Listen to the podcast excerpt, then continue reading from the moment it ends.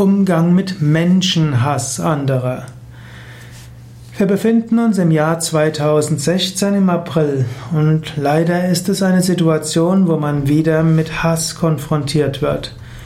Es schien mir so, als ob es in Deutschland äh, wenig Hass gibt.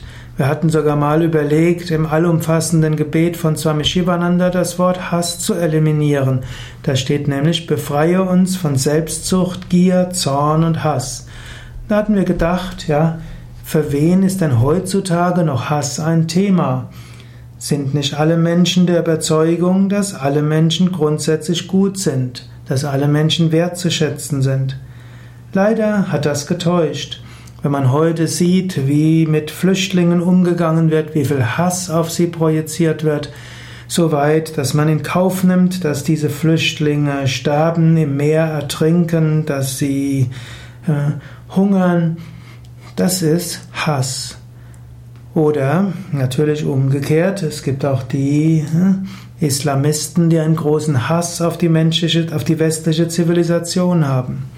Wie geht man mit all dem um? Ich weiß es nicht. Ich habe dort keine gute Antwort darauf.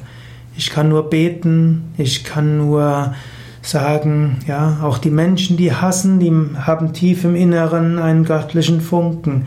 Auch sie im Inneren wollen eigentlich Liebe empfangen und Liebe geben.